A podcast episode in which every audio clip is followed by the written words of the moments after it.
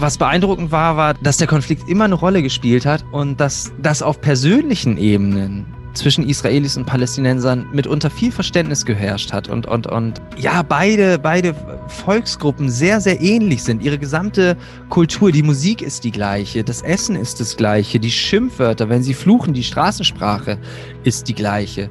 Die Gastfreundschaft, die Warmherzigkeit, das alles haben wir auf beiden Seiten gleich doll, gleich herzlich erlebt. Und wir hatten immer das Gefühl, oh Gott, wenn, wenn alle Leute so reisen könnten wie wir, äh, dann würde es diesen Konflikt nicht geben.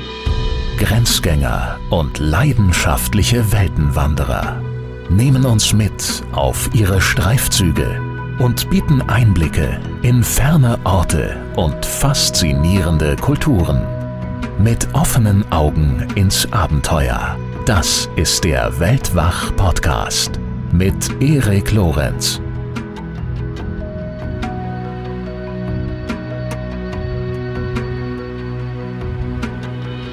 Make Hummus, not walls. Also macht Humus und baut keine Mauern. So steht es auf der Mauer in Bethlehem geschrieben. Und das ist natürlich ein Appell für Frieden und Einigkeit in einer politisch und religiös ja sehr aufgeladenen Gegend. Der Nahostkonflikt tobt weiter, die Medien sind voll von Schlagzeilen. Doch was steckt eigentlich hinter diesem Konflikt und wie sieht das Leben der Menschen vor Ort aus? Jener Menschen, die religiös so tief verfeindet zu sein scheinen. Vor ein paar Jahren machte sich der damalige Theologiestudent, Moderator und Poetry Slammer Nils Stratmann auf den Weg nach Israel und Palästina. An seiner Seite sein Freund, der Fotograf und Kameramann Sören Zehle. Gemeinsam zogen sie los, um der historischen Figur Jesu und seinem Wirken nachzuspüren, um eben jene Konfliktzonen und aktuelle Debatten zu ergründen und sich selbst ein Bild von der Region zu machen, der drei der größten Weltreligionen entsprungen sind. Welches Bild sich ihnen vor Ort bot und was sie aus dieser Reise für sich mitgenommen haben, davon erzählt Nils in seinem Buch Auf Jesu Spuren, das im Malik Verlag erschien, und in dieser Episode. Und äh, dazu sei schon mal gesagt, äh, in der ersten halben Stunde verquatschen wir uns dann doch ein wenig zum Thema Religion. Ähm, das ist natürlich ein wichtiges Thema und ich habe da von Nils auch einige hilfreiche Perspektiven dazu bekommen. Aber falls euch da zu wenig konkrete Erlebnisse enthalten sind, seid beruhigt. Es äh, geht dann anschließend auch noch ausführlich um die eigentliche Reise. Ja, und wem diese Folge gefällt, Nils war auch bereits schon in Weltwach Plus zu Gast. In Folge 45 war das. Das ist ja unser Format, wie ihr wisst, für den Weltwach Supporters Club. Und darin berichtet er unterhaltsam von einem Abenteuer auf hoher See. Also eine ganz andere Art einer Reise. Er war nämlich 113 Tage unterwegs. Diese Tage hat er verbracht an Bord eines alten Segelschiffs mit dem wunderbar klingenden Namen Stahlratte. Und mit diesem Schiff ist er zwischen Panama und Kolumbien immer hin und her gependelt. Und auf diese Art und Weise hat er den Spuren seines Großvaters nachgeeifert, der wiederum seinerzeit die Weltmeere als Schiffskoch erkundet hatte. Infos und auch den Zugang zu den Folgen von Weltwach Plus bzw. dem Supporters Club findet ihr wie immer auf weltwach.de und ich danke euch sehr für eure Unterstützung. Und bevor es jetzt losgeht, noch ein rascher Podcast-Tipp für alle unter euch, die möglichst entspannt durch den Sommer kommen wollen. Und äh, das sind bestimmt viele. Äh, hört doch mal in den Seven Mind Podcast rein. In dieser Show zeigt das Team von Seven Mind, wie sich Achtsamkeit im Alltag umsetzen lässt. Und zwar egal ob im Beruf, in der Familie oder auch bei euren ganz persönlichen Abläufen. Einen Blick lohnt ebenfalls die App von Seven Mind mit zahlreichen geführten Meditationen für zwischendurch von gerade mal sieben Minuten bis hin auch zu längeren Einheiten. Und jetzt ganz aktuell gibt es auch noch äh, schöne themenspezifische Sommermeditation für draußen. Und zwar egal ob in der Sonne, unter einem Baum sitzend oder auch am Wasser. Wenn ihr das einmal ausprobieren möchtet, eine der Sommermeditationen findet ihr bis Ende August 2021 im Freemium-Bereich von Seven Mind und die anderen sind in der Vollversion enthalten. Das Ganze heißt dann Seven Mind Plus. Ladet euch die App Seven Mind einfach kostenfrei in eurem App Store herunter. Mehr über Seven Mind, den Podcast und die App findet ihr natürlich auch auf der Website www.sevenmind.de. Und jetzt zum Gespräch mit Nils Stratmann. Viel Spaß. Am Abend fahren wir mit Thaya und seinen Freunden erneut hinaus in die Hügel. Im Kofferraum haben wir zwei Zelte, eine Kiste voller Essen, verschiedene Instrumente. Geröll knirscht unter den Rädern, wieder rollen wir über einen Feldweg. Schließlich kommt der Subaru zum Stehen. Eine Shisha klirrt, Reißverschlüsse werden geöffnet, kurz darauf prasselt ein Feuer unter den Ästen einer ausladenden Eiche. Funken hüllen die Krone in ein glitzerndes Kleid. Thayer brät Auberginen im Feuer. Daneben brutzeln Pilze und Gemüse in einer Pfanne. Grillen zirpen, im Hintergrund wieder das dumpfe Grollen. Was ist das eigentlich immer für eine Baustelle? frage ich verwundert. Oder ist das ein Bergwerk? Was meinst du? Gibt Thayer zurück. Wir horchen gespannt, bis erneut das Poltern zu hören ist. Ach so, Thayer lächelt. Das ist Syrien. Das hören wir hier vier, fünf Mal die Woche. Mir läuft ein Schauer über den Rücken. Syrien. So viele Geschichten. Überschriften in Zeitungen, Stimmen aus der Tagesschau. Plötzlich ist das alles ganz nah. Ja, so viele Geschichten und Überschriften und äh, Stimmen aus Syrien, aber natürlich auch grundsätzlich aus der Region, die du in diesem Moment dort bereist hast und über die wir uns heute unterhalten möchten. Und damit herzlich willkommen, lieber Nils. Äh, schön, dass du da bist, schön, dass du bei Weltwach bist. Ich freue mich sehr über deinen Besuch und auf das Gespräch. Ja, schön, dass du mich eingeladen hast. Ich freue mich total. Wir haben ja neulich schon mal äh, geschnackt und das war schon sehr, sehr angenehm. Insofern ja. habe ich richtig Vorfreude gehabt. ich auch, ich auch. Ähm, das gerade war ja ein Auszug aus äh, deinem Buch, dem wir uns letztes Mal nicht gewidmet haben, nämlich Auf Jesu Spuren. Und ähm, lass uns doch gerne mal direkt mit dieser Szene auch einsteigen und dabei für einen Moment bleiben. Äh, wo befinden wir uns in dieser Szene? Ähm, wir sind im Golan. Das ist, ähm, das ist ganz im Norden von Israel wenn man genau hinguckt, dann kann man noch nicht mal richtig sagen, ob es Israel ist, weil also laut UN ist es aber, gehört es de facto noch zu Syrien. Israel hat das äh, Gebiet übernommen äh, oder, oder annektiert nach dem Sechstagekrieg in den, in den 60er Jahren ähm, aus, aus militärischen Gründen und äh, hat das dann gehalten und äh, ja, quasi Israel eingemeindet. Und ähm, ich will da jetzt gar nicht irgendwie Partei beziehen, äh, wem es irgendwie gehört und, und, und wem nicht. De facto war es für uns so vor Ort, es hat sich angefühlt wie Israel, weil es gab keine Grenze und die Grenze kam dann kurz danach eben rüber zu Syrien. Also wir sind ganz mhm. im Norden von Israel, in der Nähe des Hermon. Das ist der nördlichste Punkt Israels und auch des historischen Israels äh, oder, oder der Provinz Syria-Palästina zu der Zeit, als Jesus gelebt hat. Also es war immer schon der nördlichste Punkt des äh, israelischen Reiches und auch der höchste Punkt. Also der Hermon ist der höchste Berg, mhm. den es dort gibt.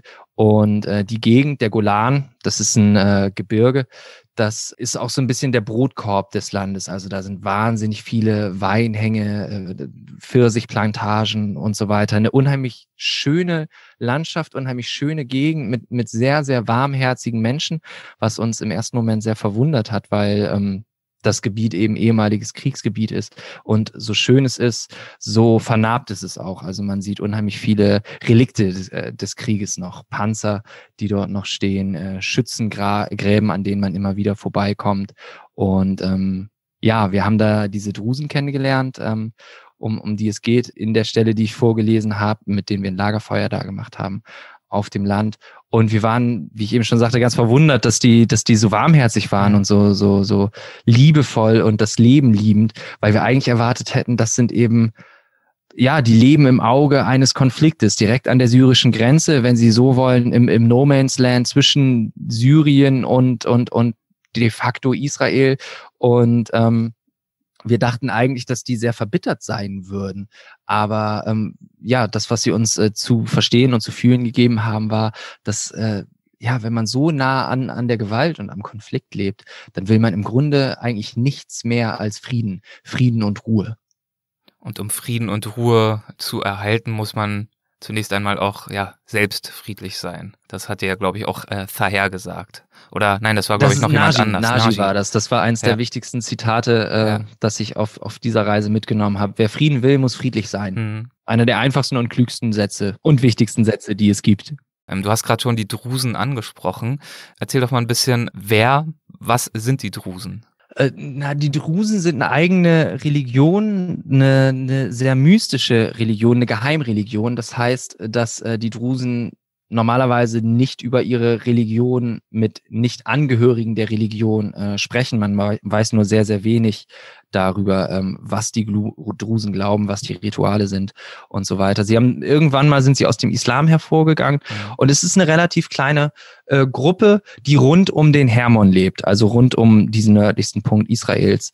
Und ja, also die, die wurden natürlich von diesen ganzen Nahostkonflikten extrem hart ge, äh, getroffen, weil sie eben genau in dem Dreiländereck zwischen Libanon, Israel und Syrien leben und dementsprechend durch die Grenzziehungen und durch die, durch die Konflikte halt wirklich Familien, Freundschaften äh, seit Jahrzehnten geteilt wurden und, und ja, kaum noch, kaum noch Verständigung herrscht. In der Nähe des Ortes, wo wir waren, Mastal Shams, da gab es den Shouting Hill. Das war ein Hügel in der Nähe der Grenze.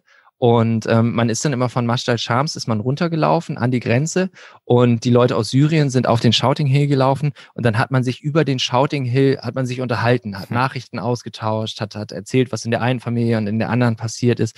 Und so, so leben die Leute damit unter seit, seit Jahren und Jahrzehnten. Und wir haben da eine Gruppe von, von Drusen kennengelernt, junge Leute in, in unserem Alter, die total cool waren, die uns auch äh, auf dieser sehr strapaziösen Reise so ein Gefühl von Normalität gegeben haben, mit denen wir einfach rumhängen konnten, Lagerfeuer machen konnten, im Zweifel auch einfach Playstation spielen konnten. Ja. Und die haben ein bisschen von der Religion erzählt. Ähm, also es ist, es, es geht viel um Seelenwanderung. Also wenn du, wenn du als Druse stirbst, dann wirst du wiedergeboren und wirst auch als Druse wiedergeboren. Und ähm, sie hatten da unheimlich viele interessante Geschichten zu erzählen von irgendwelchen Leuten, die sich an ihr vorheriges Leben erinnern konnten und so weiter. Also es war schon, schon sehr, sehr mystisch. Ja, und du hast gerade schon den Golan beschrieben als sehr fruchtbar, sehr schön, aber auch vernarbt. Äh, du beschreibst ihn auch mit dem Wort gewaltvoll im Buch. Ähm, wie war denn dein Eindruck, wie eine solche Umgebung äh, die Menschen vor Ort prägt? Ähm, ein bisschen hast du es ja schon anklingen lassen, dass du diesbezüglich doch durchaus auch überrascht warst. Ja, also äh, gerade die jungen Leute, da waren wir, war es wirklich toll, wie sehr die einfach müde waren mhm. von diesem Konflikt und wie sehr sie wirklich einfach nur, nur Frieden haben wollten und überhaupt nicht, äh, überhaupt nicht nachtragend oder verbittert oder sowas waren, sondern einfach nur ins Jetzt und in die Zukunft geguckt haben und geschaut haben, okay, was kann man machen? Ähm, es war aber auch sehr deutlich, dass es eben in der älteren Generation diejenigen, die tatsächlich noch in den Kriegen äh, gekämpft haben, die durch die Kriege geprägt wurden, egal auf welcher Seite, dass die natürlich deutlich verbitterter noch sind und, und, und, und von alten Zeiten träumen und so weiter. Und ähm, es war auch, auch beeindruckend, wie sehr der Konflikt in Syrien eben in Golan eine Rolle gespielt hat. Also obwohl, obwohl es ein ganz anderes Land war, haben sich, äh, haben sich die Familien da auch zerstritten, ob man jetzt äh, für Assad sein soll oder eben nicht. Aber was ja bei den Drusen insbesondere auch interessant ist, ist ja, dass sie sich offiziell keinem konkreten Land zugehörig fühlen. Ne? Ähm, in ihrem Ausweis steht ja, glaube ich, äh, Bewohner der Golanhöhen. Genau, also das ist jedem, jedem äh, Drusen in Israel beziehungsweise im Golan äh, selbst überlassen. Die mhm. können, wenn sie wollen, den israelischen Pass haben. Äh, sie können den aber auch verweigern. Aber dann haben sie eben keinen syrischen Pass, sondern dann steht da einfach, ja, was steht da, äh, Civil of Golan oder, oder irgendwas ähnliches, eben übersetzt Bewohner der Golanhöhen. Also sie haben dann eine Art Reisepass, der aber keine Staatenzugehörigkeit hat, was, äh, was erstmal eigentlich sehr schön und sehr frei klingt, was aber natürlich bei der Ausreise äh, mitunter zu Problemen führen kann. Mhm. Und Sie sind euch, hast du erzählt, mit einer großen Gastfreundschaft begegnet. Da müssen wir natürlich auch mal einschieben, wer euch, wer ihr äh, gewesen seid. Du warst ja nicht allein unterwegs. Das stimmt, genau. Ich war mit einem äh, alten Schulfreund unterwegs, äh, mit Sören, mhm. der äh, heute Fotograf ist. Und ähm, ich habe ja Theologie studiert. Ich muss jetzt mal einmal kurz anschneiden, wie es denn zu dieser Reise genau, kam. Genau, das, das können wir gerne jetzt mal auch äh, ausführlicher besprechen, was okay, dich, was euch dazu bewogen hat. Ja, dann erzähle ich das gleich äh, ja. ausführlicher. Ähm, oder na, vielleicht erstmal das. Ja. Also ich, ich habe ich hab Theologie studiert und ich habe irgendwann für mich beschlossen, ich möchte nach Israel reisen und möchte, möchte den Weg Jesu nachwandern. Mhm. Das hat mich einfach, das, das hat mich interessiert.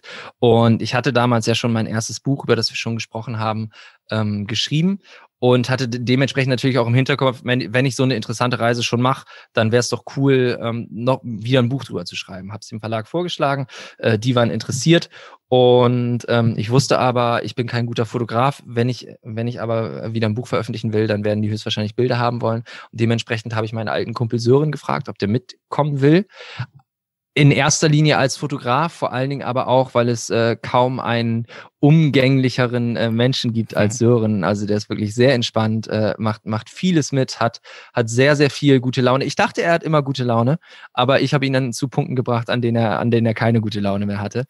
Ähm, und vor allen Dingen ist er komplett Atheist. Er sieht komplett aus wie Jesus. Mhm, mhm. ähm, ist aber absoluter Atheist. Und das war natürlich auch eine schöne Kombination. Äh, ein Theologiestudent und ein Atheist äh, wandern gemeinsam den Weg Jesu. Das hat natürlich in sich auch schon sehr viel interessantes Potenzial geborgen.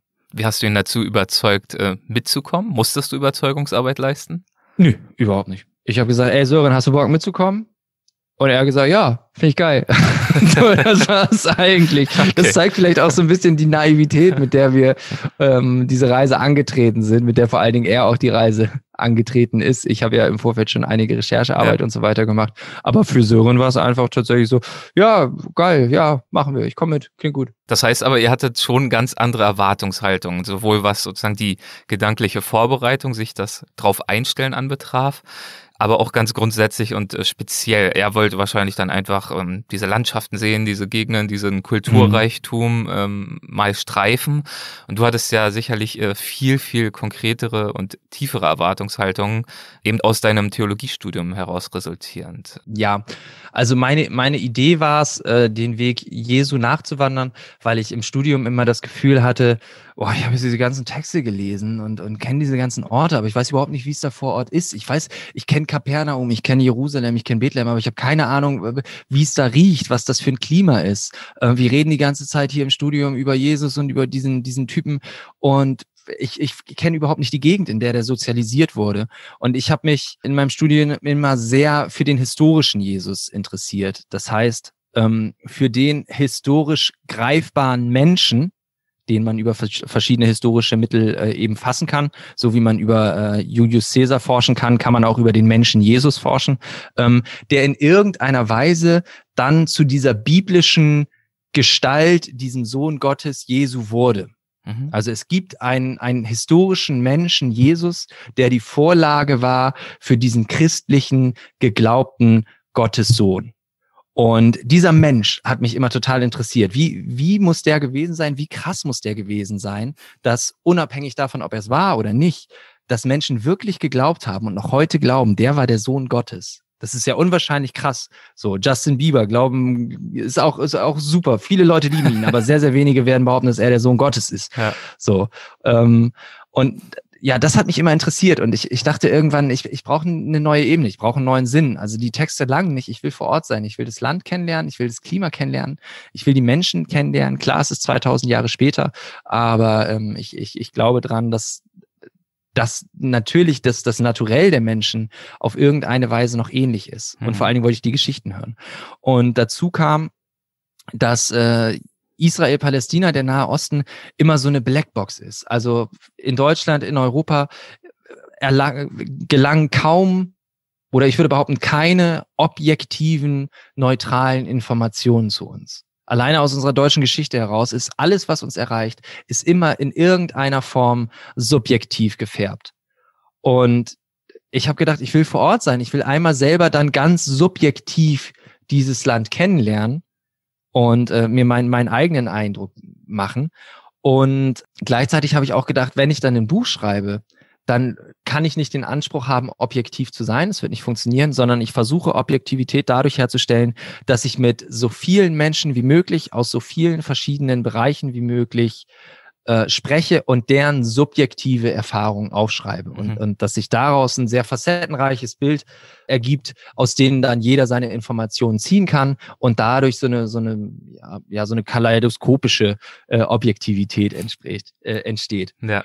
Und das wusste Sören, dass ich das vorhab. Also wir waren uns wir waren uns in der Linie einig und klar. Ich glaube, er hat maßlos unterschätzt, mit wie viel Arbeit und wie viel Anstrengung das verbunden ist. Also das eine ist eben mit dem Klima klarzukommen, das andere ist äh, eben, obwohl man irgendwo anders ist, auf Termine achten zu müssen, immer nach Geschichten schauen zu müssen, nach interessanten Menschen mhm. schauen zu müssen. Ähm, vor allen Dingen aber, ich wollte den Weg Jesu nachlaufen. Ja. Weil ein ganz wichtiger Aspekt bei, bei Jesus war, äh, dass er Wanderprediger war. Mhm. Also wenn man sich verschiedene ähm, Gleichnisse von ihm anschaut, wenn man sich überhaupt seine gesamte äh, Theologie beziehungsweise seine politischen Botschaften auch anschaut, dann sind das immer die Botschaften von einem Typen, der vom Land kam und der durchs Land gelandet, gewandert ist. Das war kein Städter aus Jerusalem, das war kein reicher Typ, der in Kutschen unterwegs war, sondern das war ein Wanderer. Und ich wollte unbedingt auch wandern, um, um, um das nachzuerleben. Und ähm, eine der ersten großen Erkenntnisse war eben, dass das Wandern eine der schönsten und intensivsten Reiseformen ist, weil du so unheimlich langsam bist. Mhm. Du bist sehr langsam, du nimmst alles sehr, sehr intensiv wahr und du bist in permanenter Abhängigkeit von deiner Umgebung. Du bist abhängig vom Wetter, du bist abhängig ähm, von, von den Tageszeiten, du bist abhängig vom Weg, musst schauen, okay, wie weit kann ich heute wandern, wie viel Höhenmeter kann, muss ich machen, wie heiß soll es heute werden, wie viel Wasser muss ich mitnehmen, wenn du dich verläufst, musst du Menschen nach dem Weg fragen. Du bist in permanenter Kommunikation mit deiner Umwelt. Und äh, das war eine der krassesten Erkenntnissen, die ich da schon gemacht habe. Okay, das, das muss auch für, für je, diesen Menschen Jesus damals krass gewesen sein. Mhm. Und ähm, das war was, was ich selber auch unterschätzt habe die Anstrengung, die dahinter steckt. Aber ich wusste eben schon so, okay, wir wollen 15 bis 30 Kilometer pro Tag wandern, wir werden Gepäck dabei haben. Und dementsprechend habe ich mich schon die letzten ein, zwei Monate auch körperlich darauf vorbereitet. Bin joggen gegangen, habe die, hab die Strecken immer weiter verlängert und so. Also bist und ja nicht hab, ganz naiv rangegangen, aber warst jetzt auch nicht wahnsinnig wandererfahren vorher. Nee, ich war immer sportlich. Mhm. Ich, ich komme ja ursprünglich aus dem, aus dem Leistungsfußball auch. Ähm, klingt blöd, aber da hat das Schreiben für mich angefangen ja. beim Fußball. Ähm, so eine Grundsportlichkeit war da und ja, genau. Also ich, ich, ich wusste, was grob auf mich zukommt. Und ich habe Sören das auch gesagt. Ich habe auch immer mal wieder angerufen und habe gefragt, und wie sieht's aus? Bereitest du dich vor? Ich sage, ja, ich habe heute einen großen Job gehabt, da bin ich viel viel hin und her gelaufen und ich habe auch äh, noch, noch ein paar Capoeira-Übungen zu Hause gemacht und so weiter, wo ich dachte, ja, hm, mal gucken, wie das hinhaut.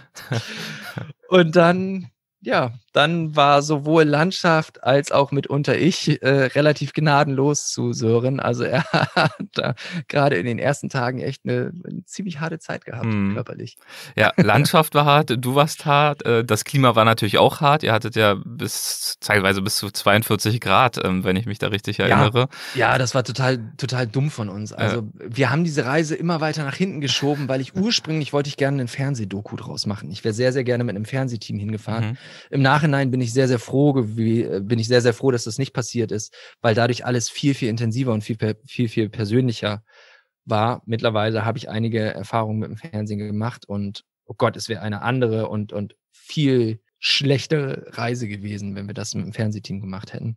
Aber ähm, wir haben halt immer gewartet, weil wir auf die Zugesage gewartet haben, die dann nicht kam. Hm. Und dadurch sind wir aber, ich glaube, wir sind am 10. oder 11. Mai, sind wir rüber und das ist halt, da geht halt der Sommer los. Und also beste Reisezeit hört im Mai auf. Und ich glaube, also wir hatten auf jeden Fall mehr Tage über 40 Grad als Tage unter 30 Grad. Ja, und das äh, mit ordentlichen Rucksäcken und ordentlichen Distanzen und so, das, äh, das schlägt dann schon rein, ja. Ich habe abgenommen auf der Reise. so viel sei gesagt. Okay, also weil äh, kein Kamerateam dabei war, war es natürlich eine persönlichere Reise. Es war ja sowieso für dich eine sehr persönliche Reise. Hast du ja gerade schon sehr schön beschrieben, mit welchen äh, Fragen äh, du dich dorthin auf den Weg gemacht hast. Ich würde trotzdem gerne noch ganz kurz einen Schritt zurückgehen, um auch diese Fragen äh, sozusagen zur historischen Figur Jesu noch ein bisschen besser einordnen zu können. Ist jetzt natürlich schon einige Jahre her, aber du erinnerst dich bestimmt noch. Worin äh, bestand denn damals damals deine Motivation, äh, dein Theologiestudium überhaupt anzufangen? Mit welchen Fragen hast du das getan? Na, ich, ich, ich komme aus einer relativ christlichen Familie. Ich komme aus Norddeutschland und für norddeutsche Verhältnisse äh, eine wahrscheinlich äh, sehr christliche Familie. Also wir haben es ja nicht so mit Gott, wir haben es eher mit Fisch. Und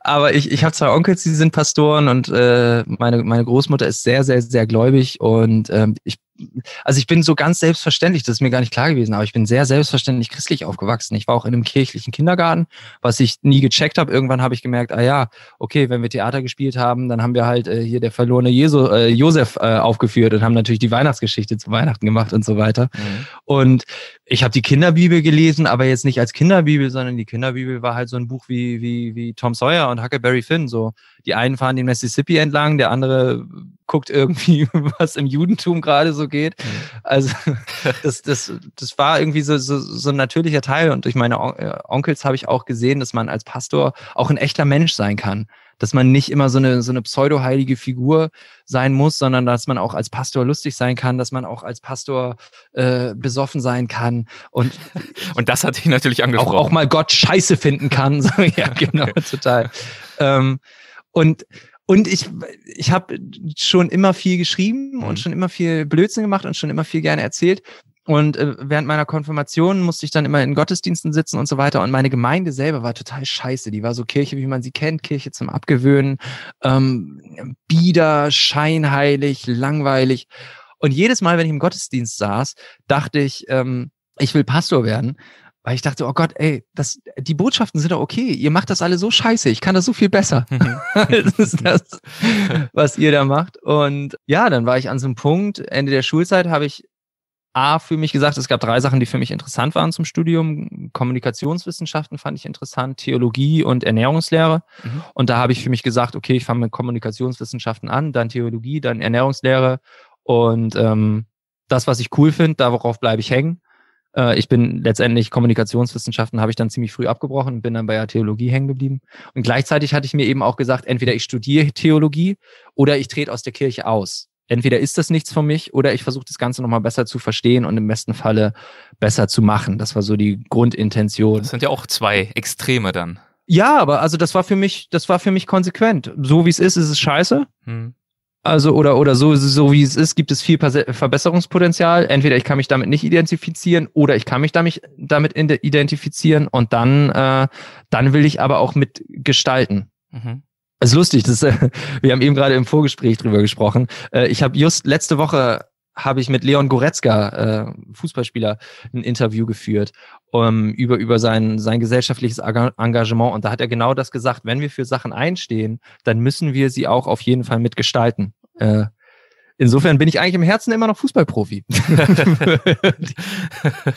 Und bist du im Herzen auch noch Pastor oder kann man das nicht sagen? Doch, kann man schon sagen. Also im, gerade in meinem Freundeskreis ähm, und im erweiterten Freundeskreis äh, mache ich auch immer wieder Trauungen, mhm. wenn das aus, ansteht. Mit, mit, bis, mitunter habe ich auch schon ein oder zwei äh, Beerdigungen begleitet. Und jedes Mal, wenn ich damit äh, konfrontiert bin, merke ich, dass mir das unheimlich viel Spaß macht. Dass ich merke, dass ich das kann und dass mir das Freude macht. Äh, gleichzeitig ist es so, seit ich in Leipzig bin, also seit 2013, habe ich mein Studium nicht mehr verfolgt. Also es ist sehr, sehr unwahrscheinlich, dass ich am Ende tatsächlich Pastor werden, werden würde. Aber als ich damals mein Studium angefangen habe, habe ich immer gesagt, äh, das ist ein guter Plan B. Pastor ist ein guter Plan B. Plan A gab es lange nicht. Äh, mittlerweile gibt es einen. Ich, würd, äh, ich, ich bin sehr froh, dass ich als, als Schriftsteller, als Moderator und Unterhalter arbeiten kann. Aber die Theologie bleibt im Hintergrund und ist immer noch ein guter Plan B. Hm, hm. Aber ähm, man muss ja sagen, also früher, das habe ich im Buch gelesen, ähm, hast du ja ähm, nicht so gern davon gesprochen, was du da so studierst. ja, ja, das stimmt allerdings nicht, weil ich mich schäme, sondern es war einfach so, das war so Anfangs Studiumzeit. Ja. Ich saß halt tagsüber, es war so ein Batman-Leben. Ich war, ich saß tagsüber in der Uni und habe äh, was über Jesus gelernt und abends stand ich auf den äh, großen äh, Poetry Slam Bühnen Deutschlands und äh, da waren dann immer große Aftershow-Partys und äh, war immer äh, reichlich, reichlich Feierei angesagt. Und wenn man da dann ins Gespräch kam und so sagte, dass man Theologie studiert, dann war das Gespräch meistens relativ schnell vorbei. Also entweder war es dann so, dass die Leute keinen Bock drauf hatten äh, drüber zu sprechen. Oder die Leute hatten voll Bock drüber zu sprechen und dann hatte ich keinen Bock. Mhm. so, also, und, und dann habe ich überlegt, okay, was kann ich denn sagen? Was ja. ist denn einfach, was, Theologie ist einfach wahnsinnig unsexy. Und dann habe ich mir überlegt, ich, ich sag, dass ich Koch bin. Und mhm. habe einfach immer, wenn jemand gefragt hat, was machst du? Ja, ich mache eine Ausbildung zum Koch. Und das war super. Das, das hat total gut funktioniert, weil Koch einfach ein sehr, sehr sexy Beruf ist. So. Das funktioniert einfach sehr, sehr besser, sehr, sehr viel besser, wenn man äh, den Leuten sagt, ja, wir können uns ja mal treffen und ich kann für dich kochen, äh, als wenn man sagt, ja, wir können uns mal treffen und ich kann für dich beten. Ja. so, das, das zieht einfach mehr. Den Leuten ist Essen wichtiger als Segen. Ja. Das habe ich festgestellt. Guter, gutes Zitat, ja. Aber hat dich das in irgendeiner Form auch beschäftigt oder ja, beeinflusst? Ähm, hast du das bedauert, dass es sozusagen oftmals dann so schwierig erschien? Ich meine, Poetry Slam ist nun auch ein spezieller Kontext, aber dass es oft wahrscheinlich ja auch darüber hinaus äh, schwierig war, äh, mit äh, Menschen jenseits äh, deines Studiums, deines Freundeskreises äh, mal spontan und entspannt über dieses Thema ins Gespräch zu kommen? Äh, nein, überhaupt nicht. Und so ist es ja auch nicht, sondern also wenn Leute sich dafür interessieren, was sehr, sehr häufig tatsächlich der Fall ist, viel häufiger als man denkt, dann werden es ganz schnell ganz interessante Gespräche. Das Problem ist bloß immer, es wird dann riesig. Hm. Also du kannst nicht mal eben, ähm, das wissen die Zeugen Jehovas sehr gut, du kannst nicht mal eben drei oder vier Minuten mit jemandem über Gott und die Welt sprechen, sondern wenn du so ein Gespräch anfängst, dann dauert es selten unter einer halben Stunde. Und wenn ich aber anderthalb Bier in der Hand habe und die Augen ganz woanders, dann will ich nicht mindestens eine halbe Stunde über, über Gott und die Welt sprechen. Ja, ja das ist verständlich. ja. ähm, hattest du das Gefühl, dass äh, wenn du dann doch mal erwähnt hast, dass du nicht Koch, sondern Theologe bist oder Theologie studierst, hast du das Gefühl, dass dir oft mit Vorurteilen begegnet wurde? Nee, weil die Frage meistens zu einem Zeitpunkt äh, gestellt wurde, zu dem ich äh, 70 Prozent der Vorurteile schon widerlegt hatte. Okay, ja. Das hat mich nur interessiert, weil das. du ja selbst auch, äh, du hast es ja vorhin erzählt, also ich weiß gar nicht, ob es Vorurteile sind oder ob es einfach die große Masse ja eben auch der Wahrheit ausmacht. Also deine Vorstellung war ja ursprünglich auch mal als Pastor, muss man eben so ein bisschen bieder sein, ein bisschen langweilig. Ja. Und du hast, hattest ja auch gewisse Vorstellungen, die ja wahrscheinlich äh, durchaus auch immer noch vorhanden sind bei vielen Menschen in vielen Köpfen. Ja, und man, man, muss auch sagen, zu Recht. also viele, viele Pastoren sind einfach auch, äh, auch schwierig und viele Kommilitonen waren auch schwierig und viele Vorurteile ähm, teile ich auch und würde behaupten, dass es eben in meinem Fall keine Vorurteile sind, sondern Erfahrungen, die ich mhm. gemacht habe. Und ich, ich finde auch sowas ist auch, also A ist es, A ist es dumm, solche Vorurteile zu äußern aber B ist es in dem Kontext auch dumm, sich davon dann angegriffen zu fühlen, finde ich, weil äh, man, man kann dann eben drüber sprechen und kann das ja ganz einfach äh, entkräften oder kann eben auch sagen, ja, das stimmt bei vielen. Mhm. So, also da war ich immer selbstbewusst genug, damit äh, gut umgehen zu können. Und bis dann schließlich eben auf jene Reise aufgebrochen, die wir jetzt natürlich auch noch besprechen möchten. Wo seid ihr denn, mhm. wo seid ihr denn gestartet und äh, warum gerade dort? Ähm, naja, wenn man schon den, den Spuren von Jesu äh, folgen will, dann muss man natürlich in Bethlehem äh, starten. Mhm. Ähm, einmal kurz zur Route. Also wir sind in Bethlehem gestartet, äh, wo Jesus ja geboren worden sein soll, sind dann mit dem Bus, da sind wir nicht gelaufen, sondern sind mit dem Bus nach Nazareth gefahren. Schlicht aus dem Grund, weil Jesus auch nicht gelaufen sein wird. Der wird auch auf dem Esel gesessen haben oder sich von seinen Eltern äh, getragen lassen haben. Insofern war das auch vollkommen okay, dass wir den Bus genommen haben. Und dann sind wir von Nazareth, wo er aufgewachsen ist, äh, durch Galiläa nach Osten an den See Genezareth gewandert, äh, der ja vielen ein Begriff ist, dadurch, dass Jesus da drauf rumspaziert sein soll und sind dann am Westufer des See Genezareths hochgelaufen bis hoch zum Hermon, über den wir eben schon gesprochen sind, äh, haben. Ähm, übrigens wunder wunderschöne Wanderstrecke. Also Israel ist ein ganz ganz wunderschönes Wanderland. Ähm, in Galiläa gibt es diese Jesus Trails, die sind mit Unterebenen ein bisschen so religionstouristisch aufgeladen, sind aber landschaftlich sehr schön. Vor allen Dingen dann aber eben der Weg vom See Genezareth hoch zum Hermon. Das ist der Israel National Trail. Wunder, wunderschön, sehr gut ausgeschrieben, ganz toller Wanderweg. Was macht den so dann schön? Durch den, na, Israel ist einfach ein landschaftlich sehr, sehr schönes Land. Ja, habe ich schon also, oft gehört, ja es ist, ja, es ist, es ist, es ist warm, es ist, die Menschen sind warm und gutherzig auch da. Du kannst, ähm, du kannst überall nach dem Weg fragen. Wenn du nach dem Weg fragst, dann fragen sie, ob du noch irgendwie was mitnehmen willst. Wenn du nach Wasser fragst, geben sie dir Essen. Wenn du nach äh, Essen und Trinken fragst, fragen sie, ob du nicht bei denen essen willst oder schlafen willst, vielleicht über die ja. Nacht. Also die sind eben auch sehr, sehr, sehr gastfreundlich. Übrigens nicht nur die Israelis, sondern auch die Palästinenser. Mhm. In, in beiden Ländern haben wir diese Erfahrung gemacht. Und dann sind wir vom Hermann eben durch den Golan ans Ostufer des See Genezareths und sind von da aus durch Palästina. Da sind wir dann wieder gefahren nach Jericho. Das ist, ähm, Jericho ist ungefähr auf der Höhe von Jerusalem, aber ganz am, ähm, am Westende von Israel an der Grenze zu Jordanien dann ist es eine der ältesten und tiefstgelegensten Städte der Welt. Und von Jericho aus sind wir dann wieder gewandert über zwei Tage nach Jerusalem. Mhm. Das war die Route. Und ich habe eben schon gesagt, also wir sind in Bethlehem gestartet und ähm, ich habe schon gesagt, weil Jesus dort geboren worden sein soll. Tatsächlich ist es so, wenn man sich den historischen Jesus angeschaut, der Mensch Jesus ist höchstwahrscheinlich gar nicht in Bethlehem geboren. Das ist alles Blödsinn. Ihr könnt alle eure Weihnachtsgeschenke zurückgeben. Es ist alles Quatsch. er ist wahrscheinlich, also es gibt ja, es, es gibt ja diese, soll ich das erzählen? Ist es ja, für bitte, den Podcast bitte. interessant? Ist es ja. ein Reisepodcast? Ja, doch, erzähl. okay. Ich finde es vor allem deshalb interessant, ich muss es vielleicht auch mal dazu sagen. Ich äh, bin ähnlich wie Sören äh, nicht religiös ja. und habe auch sehr wenig Berührungspunkte in meiner Familie, in meinem Freundeskreis. Deswegen ja. ist es für mich wirklich interessant. Erzähl das gerne. Und ich bin ja jetzt mal ganz selbstgierig und hoffe, dass meine Hörerinnen und Hörer dann ähnlich ticken. ja. die, die berühmte Weihnachtsgeschichte äh, beginnt ja so, dass äh, Kaiser Augustus ähm, äh, eben Kaiser ist und alle Welt sich schätzen lassen soll. Mhm. Das heißt, es, es wird ja eine Volkszählung gemacht und jeder soll an seinen äh, Geburtsort gehen und sich dort registrieren lassen, schätzen lassen. Und das ist eine ziemlich dumme Idee. wenn man da drüber nachdenkt. Und die Römer waren selten dumm. Mhm. Also wahrscheinlich waren sie auch häufig dumm, aber das, was überliefert ist, ist, ist selten so richtig dumm. Also man kann nicht so dumm sein, wenn man so ein großes Reich regiert. Mhm. Äh, die Vorstellung, dass man eine Volkszählung macht und jeder Mensch muss an seinen Geburtsort zurück, also das kann man sich ja mal für Deutschland äh, vorstellen. Wir, wir müssen eine Volkszählung machen, müssen alle an unseren Geburtsort an einem Tag oder mhm. in einer Woche. Es gibt wahnsinnig viel Stau, es, es ist infrastrukturell, es ist wahnsinnig viel Chaos. Die Leute können nicht zur Arbeit, sie müssen irgendwie eine, eine ja, eine Verfügung, weiter das Geld bezahlt kriegen oder der Arbeitgeber muss entschädigt werden. Alles, alles steht still. Und das muss man sich in die damalige Zeit äh, mhm. vorstellen. Also dieser Weg von Nazareth, wo, wo Jesu Eltern, die sie schätzen lassen sollten, gelebt haben, nach Bethlehem, das ist ein Marsch von einer Woche. Mhm. Das heißt, er läuft dahin eine Woche, läuft eine Woche zurück, ist zwei Wochen von zu Hause weg. Wer kümmert sich ums Haus? Wer kümmert sich um die Ernte? Ähm, das funktioniert nicht. Und das ist ja noch eine kurze Strecke. Wenn jetzt äh, im ganzen Römischen Reich das passiert, ey, das ist äh, eine sehr, sehr dumme Idee, das so zu machen. Und dann denkt man, hä, aber warum steht das da dann? Und das ist dann immer der erste Punkt, wo man, wo man in der, in der historischen Forschung dann überlegt, okay, das könnte erfunden sein. Warum könnte es erfunden sein? Und dann schaut man und sieht, aha, warte mal, Bethlehem, das ist doch die Stadt, wo David geboren ist. Und David, das war doch der größte König im Judentum. Und es gab doch diese Prophezeiung, dass auch der Heiland, wenn er irgendwann kommt, dass der in, in Bethlehem geboren werden sein soll.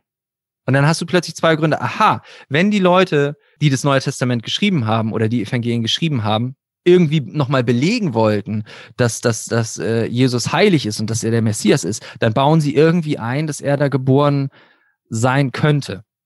Es kann sein, dass es irgendwo einen wahren Kern gibt, dass vielleicht Josef, sein Vater, ähm, aus, aus Bethlehem kam, aber dass er da wirklich geboren wurde, ist sehr unrealistisch. Mhm. Also die gesamte Bibel beziehungsweise die ersten Texte zum, zum Neuen Testament wurden ja auch erst frühestens 40 Jahre nach Jesu Tod geschrieben.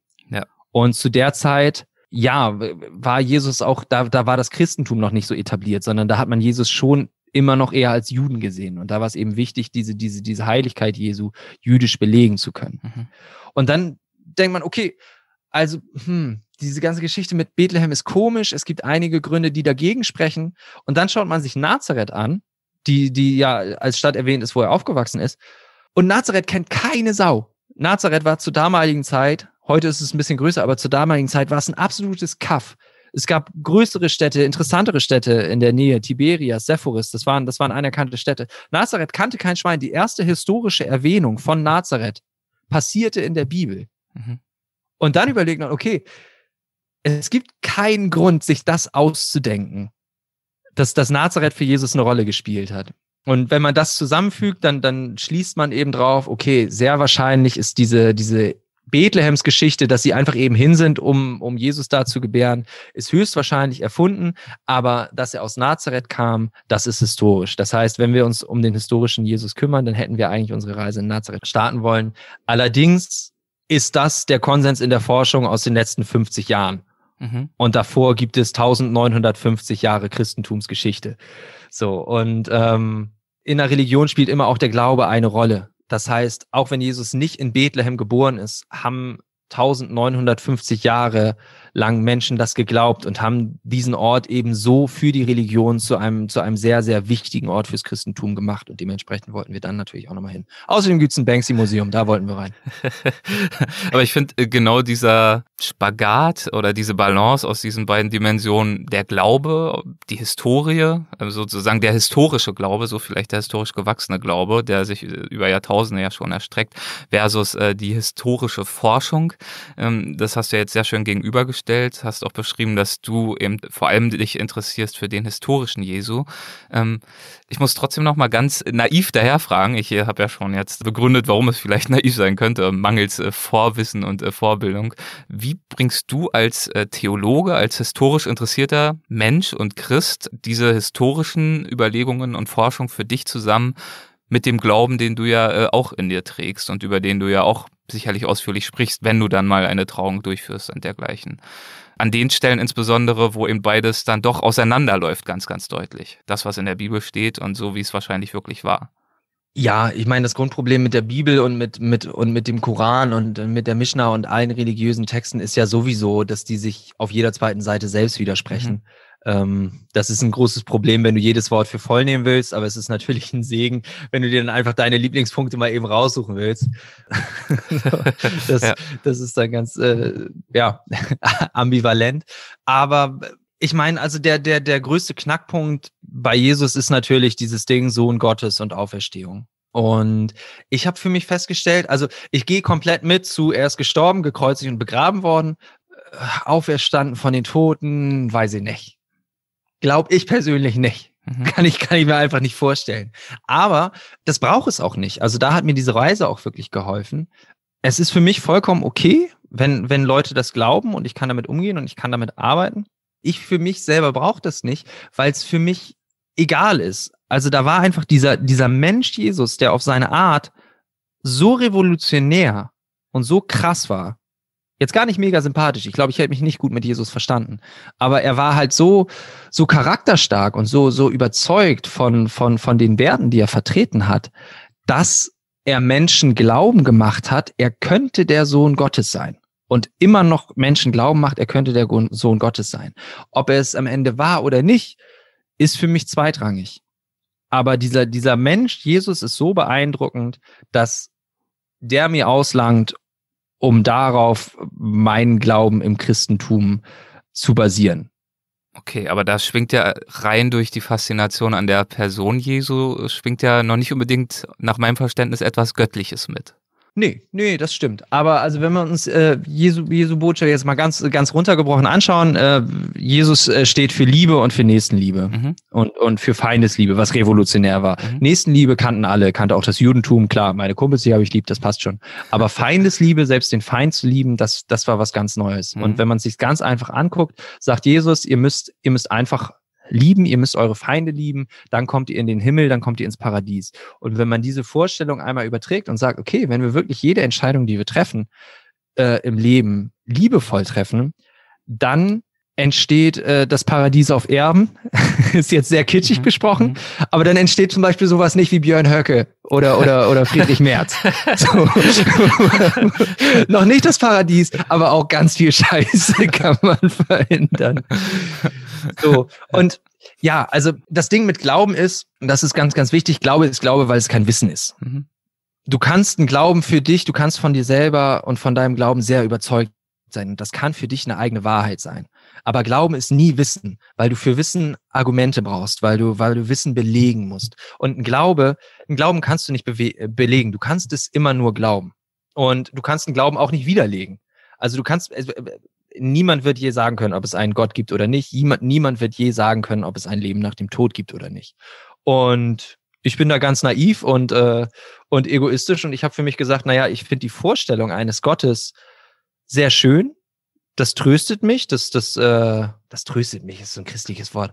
Ähm, das finde ich schön. Das gibt mir ein Gefühl von Geborgenheit, dass da einer ist oder eine Macht ist, die das Gute will. So, auch wenn mal Scheiße passiert, so, so ist da eine Macht, die grundsätzlich das Ganze in die richtige Richtung lenken will, im besten Fall. Das ist der eine Punkt, das habe ich für mich entschieden. Ich finde den Gedanken schön und da glaube ich dran. Und das andere ist, ich finde den Gedanken von einem Leben nach dem Tod sehr, sehr schön und, und der tröstet mich wirklich. Also, dass, dass man stirbt und dass man da die Menschen wieder trifft, die man im Leben verloren hat. Und solange mir niemand beweisen kann, dass es das nicht gibt, halte ich daran fest, weil ich das super finde.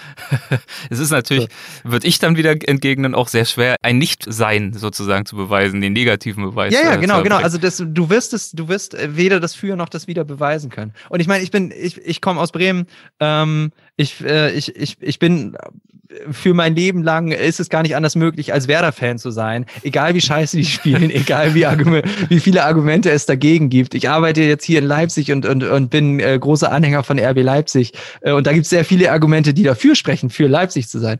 Aber trotzdem wird man dieses Werder nie aus mir rauskriegen. Mhm. Ja. so. Also das ist auch so ein Glaube, der da ist, der selbst gegen die, der, der gegen alle möglichen Argumente weiter, mhm. weiter besteht. Das ja. war ein komischer Vergleich, aber ich habe ihn gesagt. du hast ihn gesagt. okay, also wir befinden uns auf den Spuren Jesu und dort bist du natürlich nicht allein auf diesen Spuren. Ein Begriff, den du vorhin nebenbei schon mal erwähnt hast, ist der des Religionstourismus. Also ist ja völlig klar, dass diese wahnsinnig bedeutsamen Orte äh, von vielen, vielen Menschen jedes Jahr aufgesucht werden. Die Geburtskirche in Bethlehem, die Grabeskirche in Jerusalem, Wie gefüllt waren denn diese Orte, als ihr dort wart und als wie spirituell konntest du persönlich sie für dich dann erleben, in Anbetracht der schieren Menschenmassen, die sich dort äh, zum Teil ja dann auch durchschieben? Ja, also ich habe damit schon gerechnet und es war tatsächlich so, also dieser gesamte Religionstourismus und dieser gesamte Religionskapitalismus, ach, das war anstrengend, das war, das war sehr, sehr schlimm. Also wirklich die Altstadt von Jerusalem an den, an den christlich wichtigen Orten, das ist so ein Jesus-Disneyland. Mhm. Das ist, das ist wirklich nur abschreckend. Menschenmassen und, und wir waren dann, wir waren dann in Bethlehem und unten in der Grabeskirche und 25.000 Leute, die sich da reingezwängt haben. Jeder wollte ein Selfie mit dem Geburtsort Jesu machen. Und früher kamen die Leute mit Wanderstab, heute kommen sie mit Selfie-Stick. Ähm, die Wände, an den Wänden hingen so, so riesige Lederbahnen. Und ich habe mich gefragt, was diese Lederbahnen ähm, waren. Und in den Lederbahnen waren immer so Löcher.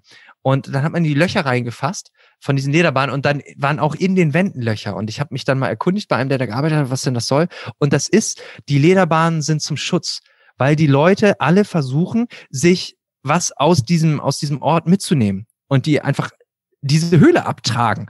Deswegen haben sie die Lederbahnen hingemacht, haben Löcher reingemacht, damit die Leute dann wenigstens mal die Wand berühren können. Und die Leute haben halt dann mit den Fingern irgendwie da, da in den Löchern die, die Wand ausgekratzt. Also ich glaube, das beschreibt ganz gut, wie irre das zum Teil ist. Und ich will das niemandem absprechen. Also die, die Leute, die da hingehen und die diesen intensiven Glauben haben, für die hat das eine Bedeutung. Und das ist auch gut und richtig so, dass sie das machen.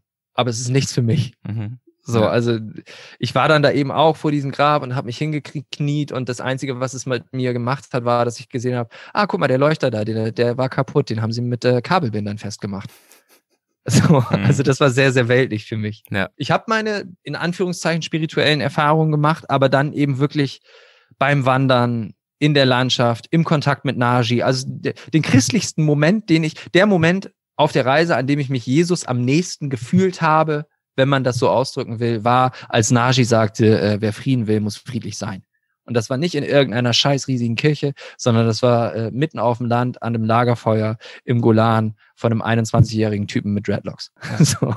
Ja, das hat ja dann auch wirklich euren Reisemodus nochmal bestätigt, euch zu Fuß durchs Land zu begeben. Wenn wir aber vom Wandern sprechen, muss man auch sagen, dass die erste Etappe oder der erste Marsch ja wiederum äh, dann doch recht schnell geendet ist.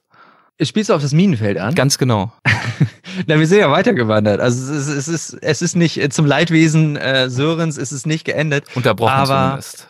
Ja. ja, das ist natürlich, das ist natürlich krass. Also wenn man sich da in Israel bewegt, das Allerwichtigste, was du beide haben musst, ist A, Wasser und B, eine sehr, sehr, sehr gute und aktuelle Karte, mhm. weil so schön das Land ist und so warmherzig und lebensliebend die Menschen auch sind, sowohl in Israel als auch in Palästina, so sehr ist es einfach auch noch ehemaliges und mitunter aktives Kriegs- und Attentatsgebiet. Und äh, das sieht man vor allen Dingen im Norden von, von Israel überall, weil es einfach sehr, sehr, sehr viele Minenfelder noch gibt. Diese Relikte aus dem Krieg, aber eben auch ganz aktive Relikte, wie eben Minenfelder. Und wir sind losgewandert aus Nazareth und ich glaube, wir sind drei, drei Stunden maximal gewandert. Da kamen wir an das erste Minenfeld. Und äh, das war so egal. Also da war so, so ein Zaun und ähm, Nee, nicht mal ein Zaun, da war einfach ein Kabel gespannt. Und dann war ein Abhang und dann kam eine Straße und wir mussten auf die andere Seite der Straße. Und ich dachte halt, das ist irgendwie so eine, so eine Schafsweide mit so, so einem Elektrozaun und dachte, ey, komm Sören, wir kürzen jetzt ab, wir müssen da jetzt noch einen halben Kilometer rumwandern, wir gehen da jetzt einfach rüber. Und dann hatte ich schon ein Bein rüber und dann meinte er, Nils, warte mal, mach mal nicht. Ich so, hä, wieso denn nicht? Hier ist doch niemand, es kriegt doch keiner mehr. Ja, ja, komm mal eben. Und dann bin ich zu ihm hier. Und er war einfach auf, auf, auf ein Kilometer Zaun war ein so ein kleines gelbes Schild, äh, Danger Mines. Und dann war ich ganz froh. Also da hat in dem Moment hat Sören mir so indirekt so ein bisschen das Leben gerettet. Ich glaube, er hat äh, sich mehrmals dafür verflucht im mhm. Laufe der Reise noch. Aber ja, also ich meine, ich glaube heute, dass das tatsächlich, dass das kein Minenfeld war ähm, weil das an dem Punkt keinen Sinn gemacht hätte und weil die anderen Minenfelder, die wir gefunden haben, die waren eben deutlich besser gesichert, muss man schon sagen. Mhm. Also auch nur mit so einer Leine, aber da waren dann eben alle 20 Meter diese Schilder. Ich glaube, das war äh, äh, ein, ein Fake. Mhm, aber ja, das war natürlich wahnsinnig eindrücklich. Ja. Gleichzeitig ist es so, dass, dass diese Minenfelder mit die schönsten Orte in Israel ähm, sind, weil es Gebiete sind, Also es sind die besten Naturschutzgebiete. Niemand geht da rein und nichts geht da rein. Es ist wunderschöne Landschaft. Es ist alles, in, zu der Zeit, als wir da waren, alles blüht, alles verblüht. Du hast die schönsten Bäume, die schönsten Blumen. Und es ist so, dass sich auch einige Wolfsrudel in die Minenfelder zurückgezogen haben und da ihre Population erholt haben, weil sie da in Ruhe leben können. Die riechen eben die Minen, die wissen, wo sie nicht hin dürfen, wo es gefährlich ist. Und die Gefahr in den Minenfeldern ist für die viel geringer als eben im normalen Land vom Auto überfahren zu werden, vom Jäger erschossen zu werden, äh, vergiftete Köder oder irgendwas zu fressen. Die bleiben einfach in diesen Minenfeldern und, und haben eine gute Zeit. Also das ist natürlich auch irre, dass diese Orte, die zum Töten geschaffen wurden, mhm. heute die Grundlage sind für, für blühendes, natürliches Leben. Ja, das macht einen großen äh, Teil eurer Reise aus, hatte ich auch den Eindruck beim Lesen. Diese Naturräume und natürlich die Begegnung, hast du auch schon mehrfach gesagt, ja. Und ihr habt ja in der Tat auch viele Menschen getroffen und befragt und seid auf viel Gastfreundschaft getroffen. Ähm, eine dieser Begegnungen war die mit Lachwatsch, so wird es, glaube ich, ausgesprochen, richtig? ja. Geschrieben L A Sehr gut ausgesprochen. A C Lachwatsch. Okay. Äh, kannst ja. du mal ein bisschen von ihm erzählen? Äh, wo habt ihr ihn getroffen und was war das für eine Begegnung?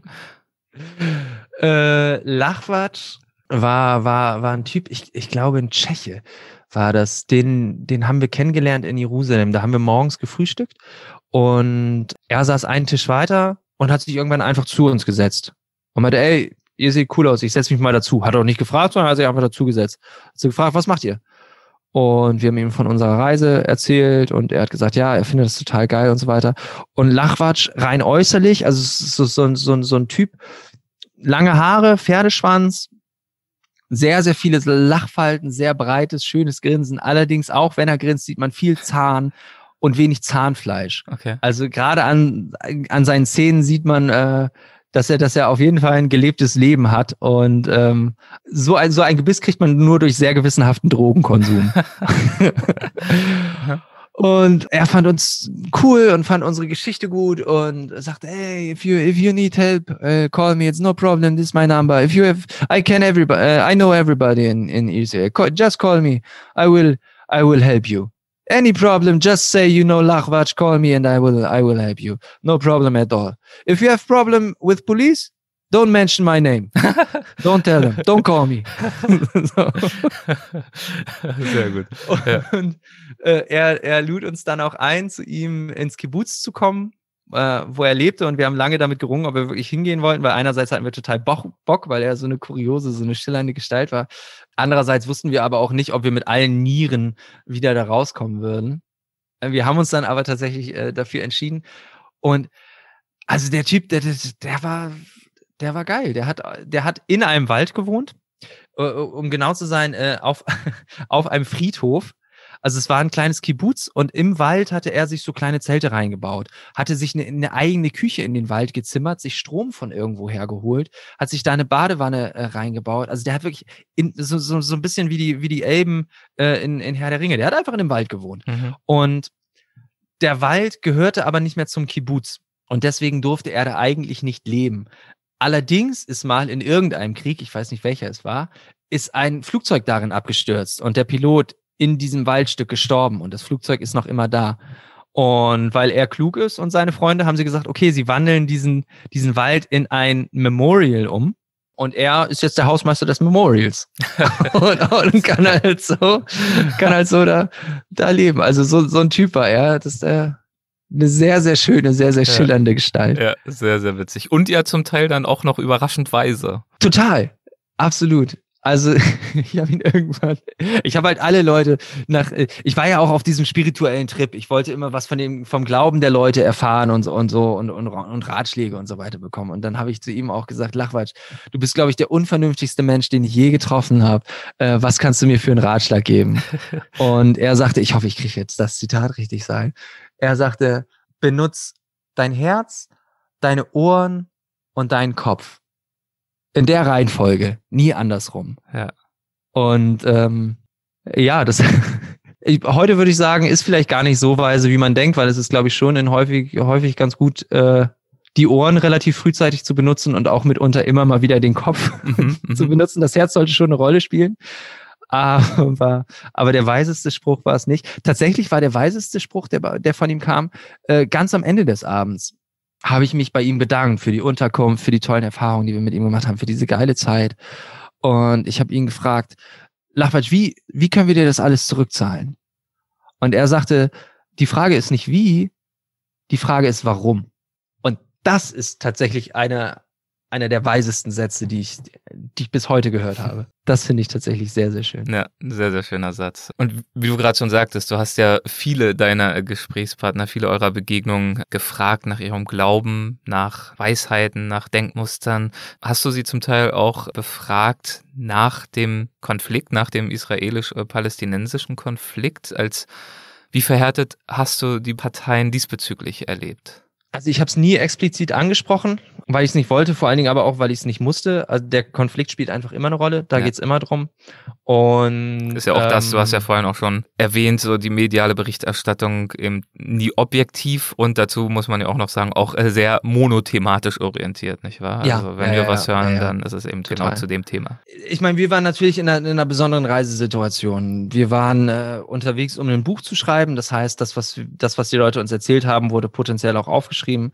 Wir waren weiße christliche Europäer, waren männliche Europäer, waren in, in dieser Funktion in jeglicher Hinsicht neutral und potenziell Leute, die man auf seiner Seite haben wollte. Deswegen kann ich mir auch vorstellen, dass die Leute bewusst manche Sachen sehr schnell angesprochen haben. Aber ja, also was, was beeindruckend war, war, dass, dass, dass der Konflikt immer eine Rolle gespielt hat und dass das auf persönlichen Ebenen zwischen Israelis und Palästinensern mitunter viel Verständnis geherrscht hat und, und, und ja, beide, beide Volksgruppen sehr, sehr ähnlich sind. Ihre gesamte Kultur, die Musik ist die gleiche, das Essen ist das gleiche, die Schimpfwörter, wenn sie fluchen, die Straßensprache ist die gleiche. Die Gastfreundschaft, die Warmherzigkeit, das alles haben wir auf beiden Seiten gleich doll, gleich herzlich erlebt. Und wir hatten immer das Gefühl, oh Gott, wenn, wenn alle Leute so reisen könnten wie wir, äh, dann würde es diesen Konflikt nicht geben ein, ein Riesenproblem einfach dieses Konfliktes ist, dass die Menschen in der Persönlichkeit auch merken, dass sie ähnlich sind, aber im Grundsatz man das nicht verstehen kann, weil es natürlich auch so ist, dass die Palästinenser die Israelis nur als Soldaten oder Siedler kennen in Palästina. Also nur in einer feindlichen Rolle mhm. und, und, und als Hassobjekte. Äh, gleichzeitig wenn es, es ist ja allgemeine Wehrpflicht in Israel, gleichzeitig ist jeder Israeli einmal dem ausgesetzt, als Soldat in Palästina sein zu müssen und er lebt da, Hassobjekt zu sein, obwohl er den Leuten gar nichts getan hat. Und es fällt viel, vielen Leuten sehr, sehr schwer zu differenzieren zwischen dem Hass auf sie als Soldaten und dem Hass auf sie als Person. Es herrscht einfach eine fehlende Kommunikation und die ist natürlich auch sehr, sehr schwer aufzulösen. Aber ich glaube, wenn, also wenn man sich den Konflikt an, anschaut, man muss es irgendwie hinkriegen, dass die, dass die Seiten zusammenkommen und, und miteinander reden. Gleichzeitig finde ich es wahnsinnig schwer, als Europäer sich da ein Urteil zu bilden, weil was auch dazu gehört, ist, dass jeder Mensch in Israel und Palästina in seinem Umfeld Menschen hat, die durch diesen Konflikt gestorben sind oder gelitten haben. Hm. Jeder Mensch hat, hat persönliche Verluste in diesem Konflikt gemacht. Und diese Wut, dieser Hass, diese Trauer, diese Rachegelüste auch, die daraus entstehen, die kann man nicht wegdenken. Das ist für uns ganz leicht aus europäischer Sicht da, da neutral zu argumentieren. Und ich würde mir sehr wünschen, dass immerhin die Regierungen auf beiden Seiten es schaffen würden, eben die Emotionen beiseite zu lassen und, und, und nüchtern zu argumentieren und nicht im Gegenteil, wie es auf beiden Seiten passiert, das zum Teil zu nutzen und zu schüren. Aber ich würde, ich würde mir niemals, ich würde niemals Ratschläge geben wollen, weil, weil diese, also wenn ich Palästinenser wäre, dann wäre ich sehr, sehr glühender Verfechter von Palästina und, und, und hätte ein riesiges Problem mit Israel und Israelis. Wenn ich Israeli wäre, wäre ich ein sehr glühender Verfechter von Israel und hätte ein riesiges Pro äh, Problem mit Palästina und Palästinensern. Ich kann beide Seiten total gut verstehen. Und ich glaube nicht, dass ich mich innerhalb dieses Konfliktes besser verhalten würde als die meisten. Gab es einen Moment auf der Reise, in dem der Konflikt für euch besonders nahe wurde, sich nahe anfühlte oder greifbar wurde in irgendeiner Form? Mm, na, wir haben äh, eigentlich über die, die gesamte Reisezeit nur gute Erfahrungen gemacht. Mhm. Und so wie ich es eben beschrieben habe, hey, es ist alles so schön, alles, alles ist toll, die Menschen sind toll. Warum, warum checken die das nicht untereinander? Aber wir haben an unserem, ich glaube, es war der drittletzte Tag, sind wir dann tatsächlich in eine Situation geraten, äh, wie wir sie so eigentlich nur aus den Nachrichten in Deutschland kannten. Ähm, da sind wir nach Hebron gefahren. Hebron ist in Palästina und ist so ein bisschen nochmal der, der Israel-Palästina-Konflikt unterm Brennglas. Weil ähm, Hebron, in Hebron das Grab von Abraham, dem Urvater, ja, der abrahamitischen Religion sein soll. Also Abraham ist der Urvater von, von Judentum, Islam und Christentum. Alle drei Religionen gehen auf Abraham zurück. Was interessant ist, weil wenn man sich sagt, okay, wir haben alle den gleichen Großvater und alle den gleichen Gott von dem Großvater, dann haben wir doch alle den gleichen Gott. Dann gehören wir doch alle zur gleichen Familie. Ähm, Wäre eigentlich schön, wenn man sich darauf ein bisschen mehr besinnen könnte. Ja.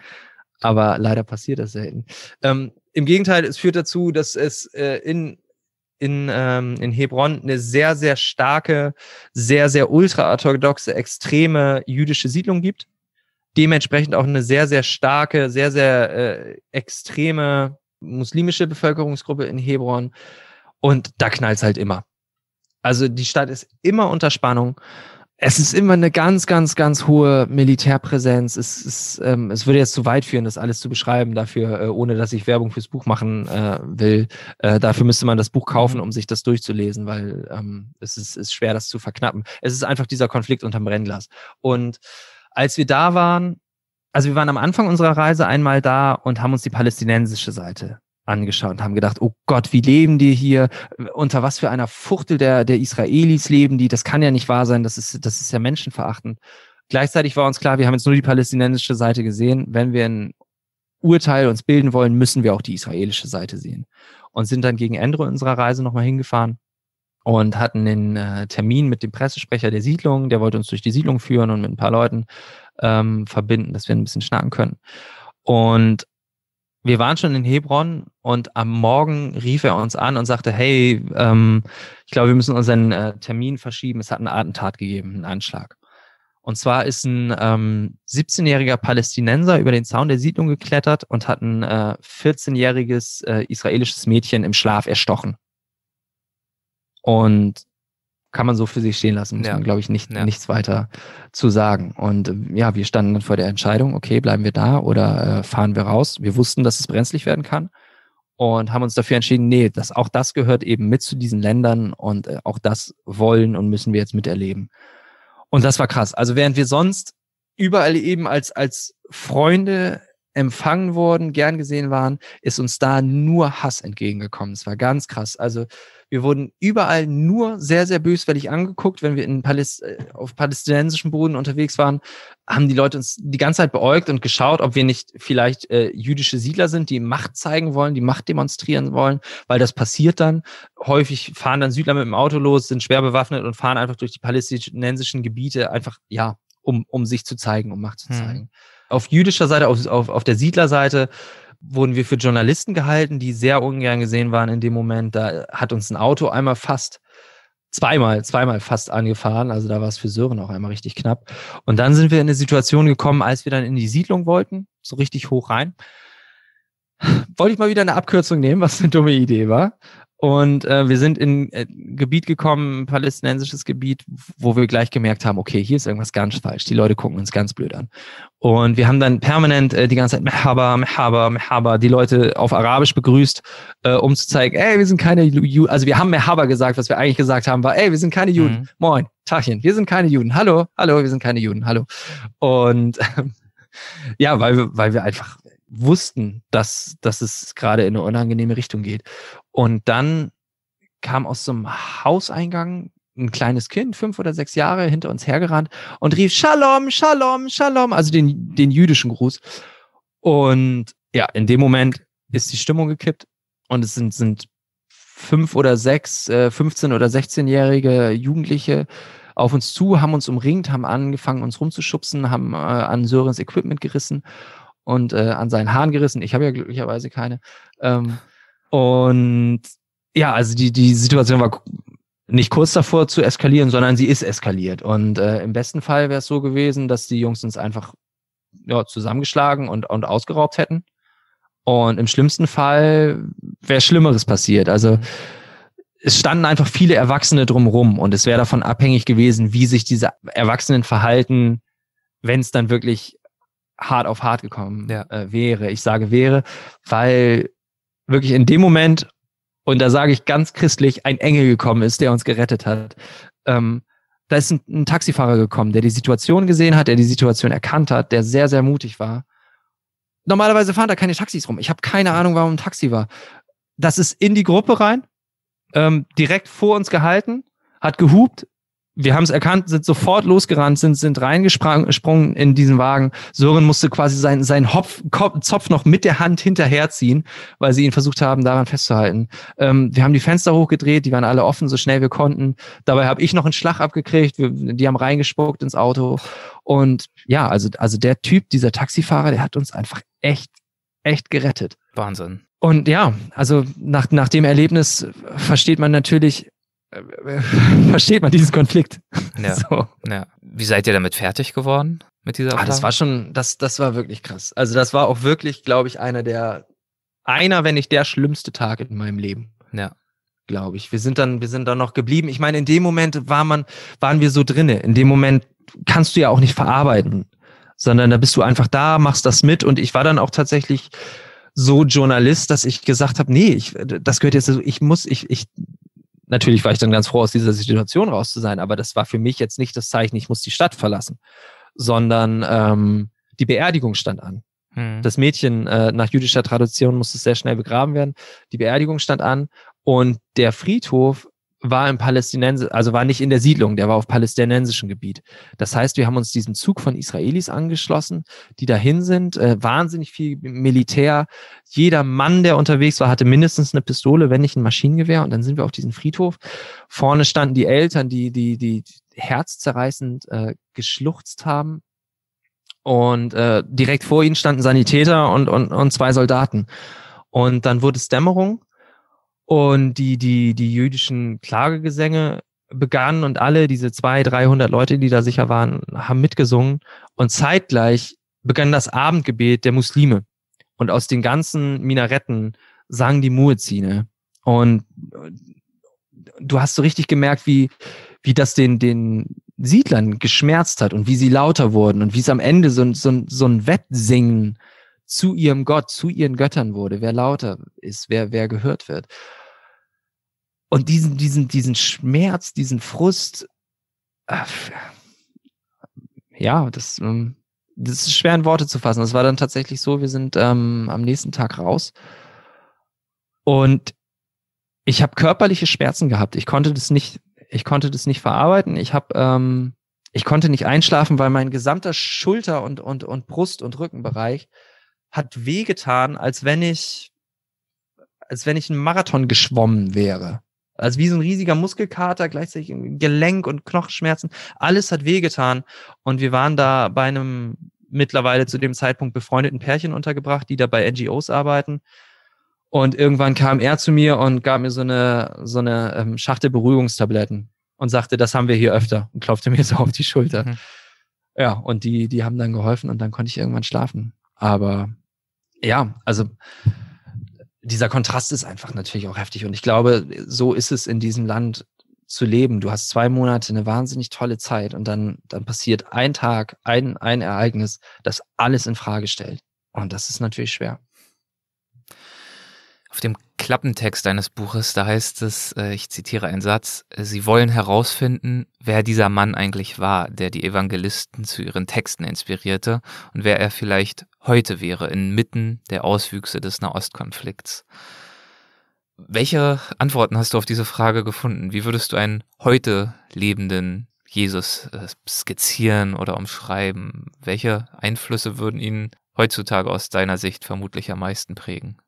Also Jesus war jemand, der ganz eindeutig und ganz klar Jude war. Und der auch nichtgläubige Menschen nicht hoch angesehen hat. Im schlimmsten Fall mit Verachtung bestraft hat. Insofern weiß ich nicht, äh, wie, wie er auf, auf, auf Muslime reagiert hätte. Wahrscheinlich erstmal nicht so, ähm, nicht so freudig. Dieses, dieses Inkludierende kam gar nicht mit Jesus, es kam erst mit Paulus.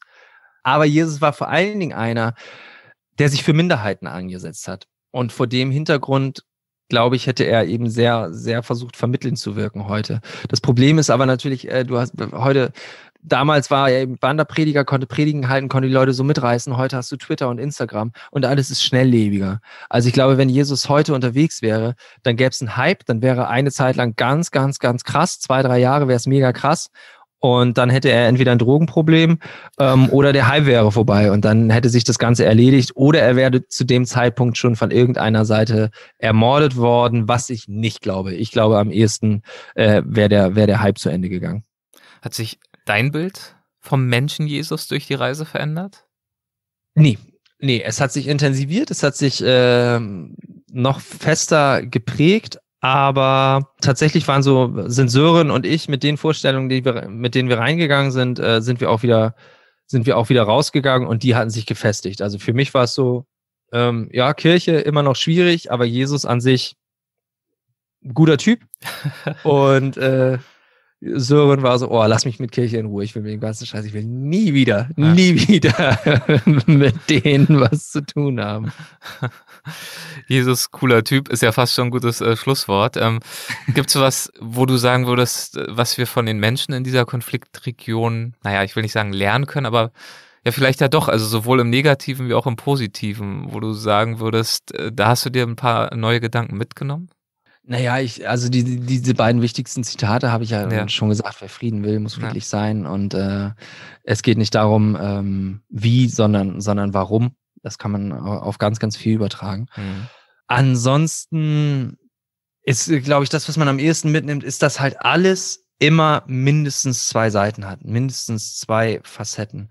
Es lässt sich jegliche extreme Position in, in sehr, sehr vielen Fällen irgendwo her, herleiten. Und es lohnt sich, mit Menschen, mit denen man nicht einen Konsens teilt, mit denen zu diskutieren und mit denen zu reden und sich Mühe zu geben, die zu verstehen. Das lohnt sich.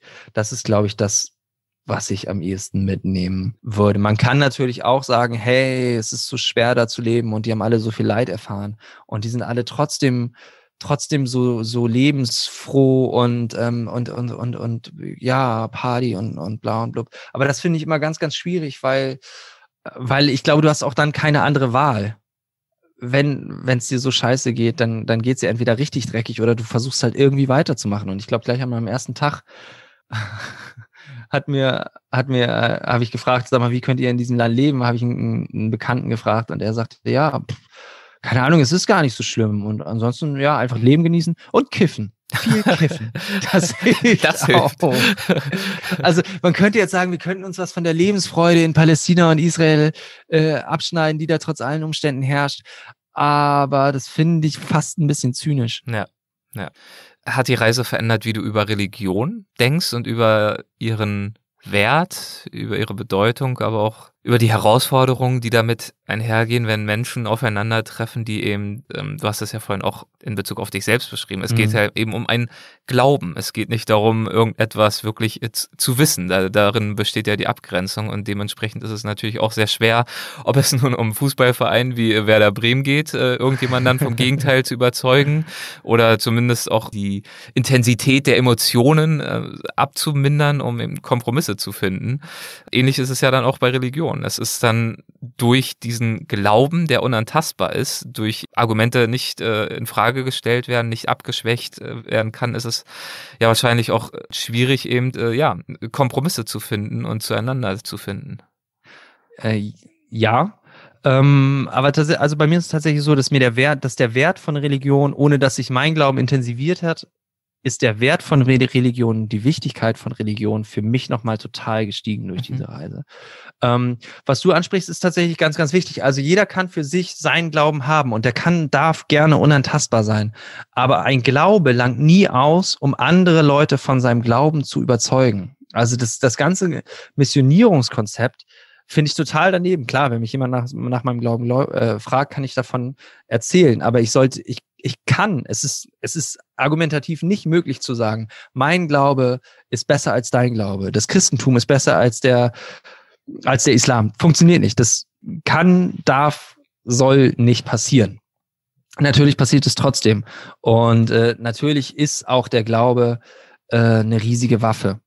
Feuerbach hat das im 19. Jahrhundert gesagt, eigentlich als Glaubenskritik, aber es trifft es für mich total.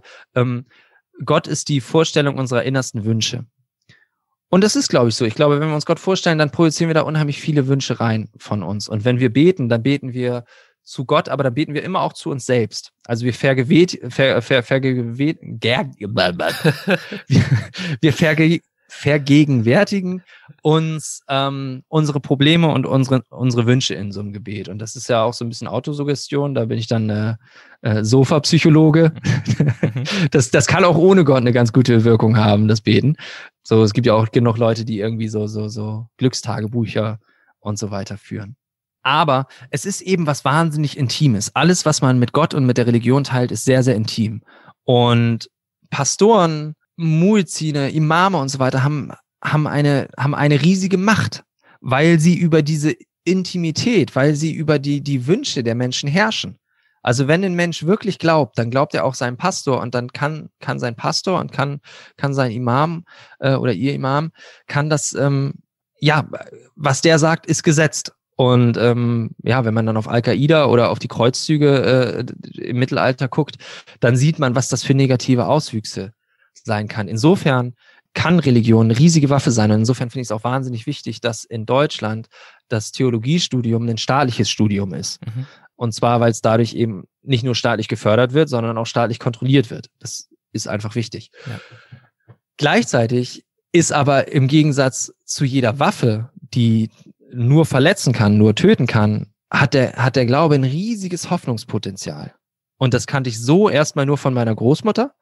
Vor Ort habe ich aber gemerkt, eben wie sehr Glaube, egal ob jüdischer Glaube, äh, muslimischer Glaube oder, oder Christentum, wie sehr das den Menschen hilft und Hoffnung gibt. Gerade wenn du eben so eine Religion hast, wo es um Leben nach dem Tod geht. In dem Moment, wo dein, dein eigenes Leben richtig scheiße ist, gewinnt so ein Leben nach dem Tod eine viel größere Bedeutung. Je schlechter dein Leben ist, desto relevanter wird der Blick darüber hinaus. Und da liegt eine unheimliche Kraft drinne. Und die kann Leute, die kann Menschen befähigen, kann ihnen Hoffnung geben. Und das finde ich, finde ich wahnsinnig wichtig, dass es, dass es das gibt.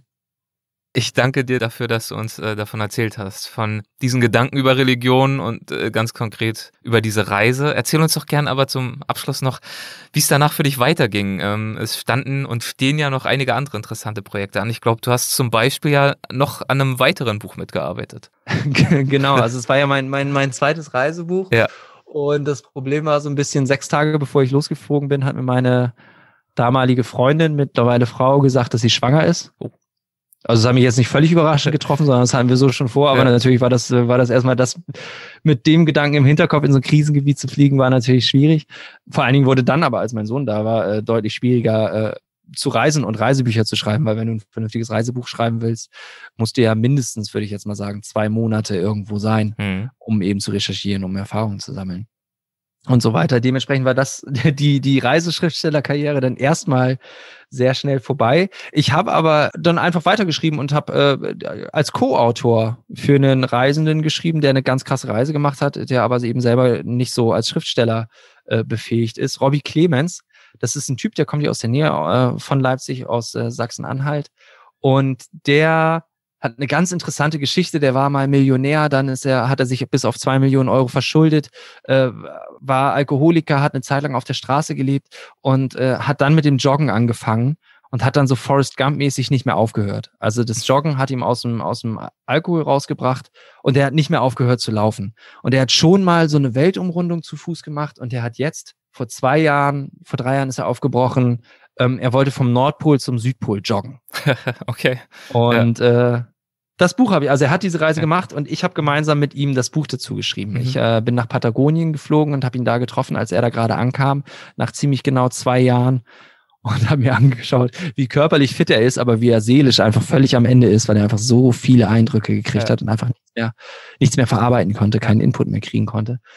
Und das war eine sehr schöne Arbeit für mich. Einerseits, weil seine Reise total interessant war, andererseits, weil es für mich dann auch schön war, einfach nur zu schreiben und aufzuschreiben und einfach nur die richtigen und schönen Worte zu finden. Mhm. Ja, und Buch? ansonsten, äh, das Buch heißt, ähm, ich muss selber noch mal eben gucken, es hat so einen langen Titel.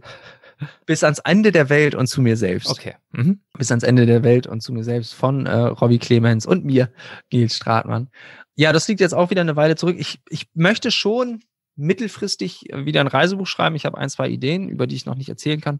Aktuell ist es so, ich habe ja äh, im Podcast gesagt, ich komme ursprünglich aus dem Fußball und dahin geht's für mich gerade zurück. Also ich lebe ja hier in Leipzig und arbeite hier auch für RB, für den Fußballverein. Bin da in verschiedenen Positionen Moderator, Stadionsprecher der Nachwuchsmannschaften und so weiter.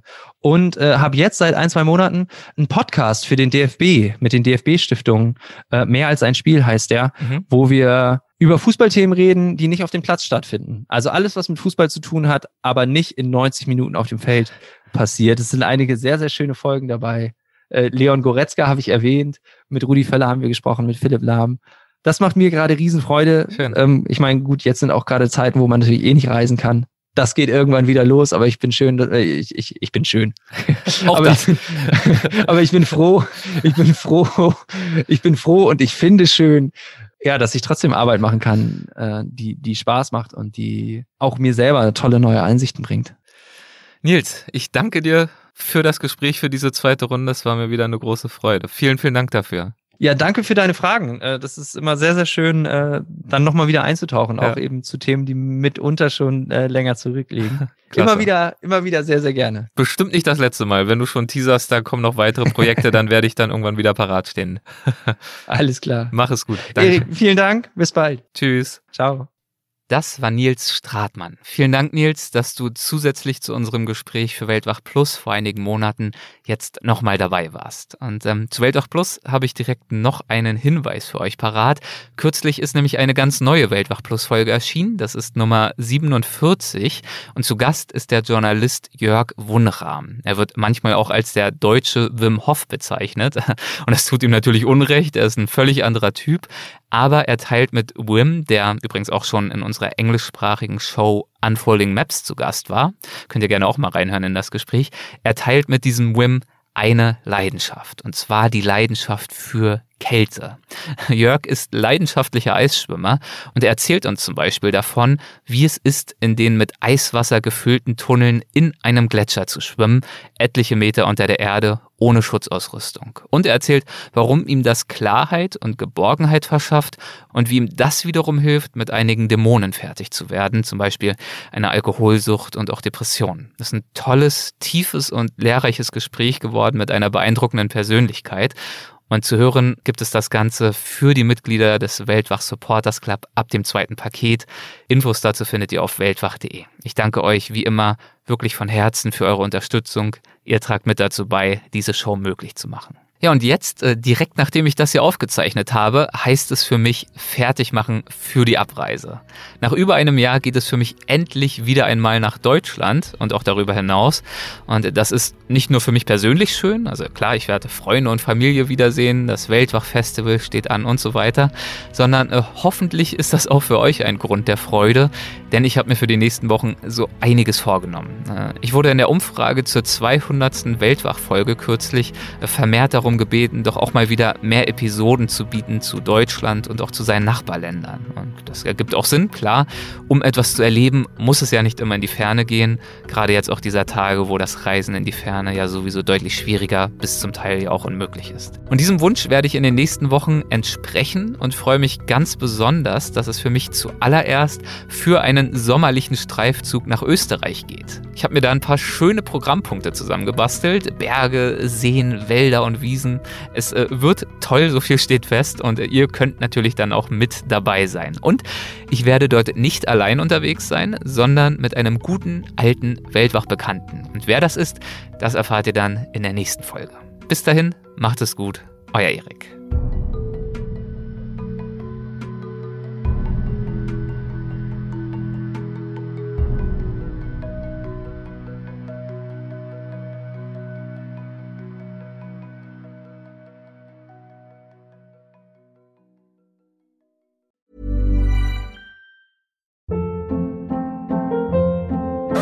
Hold up. What was that? Boring. No flavor. That was as bad as those leftovers you ate all week. Kiki Palmer here, and it's time to say hello to something fresh and guilt-free. Hello Fresh. Jazz up dinner with pecan-crusted chicken or garlic butter shrimp scampi. Now that's music to my mouth. Hello Fresh. Let's get this dinner party started. Discover all the delicious possibilities at hellofresh.com.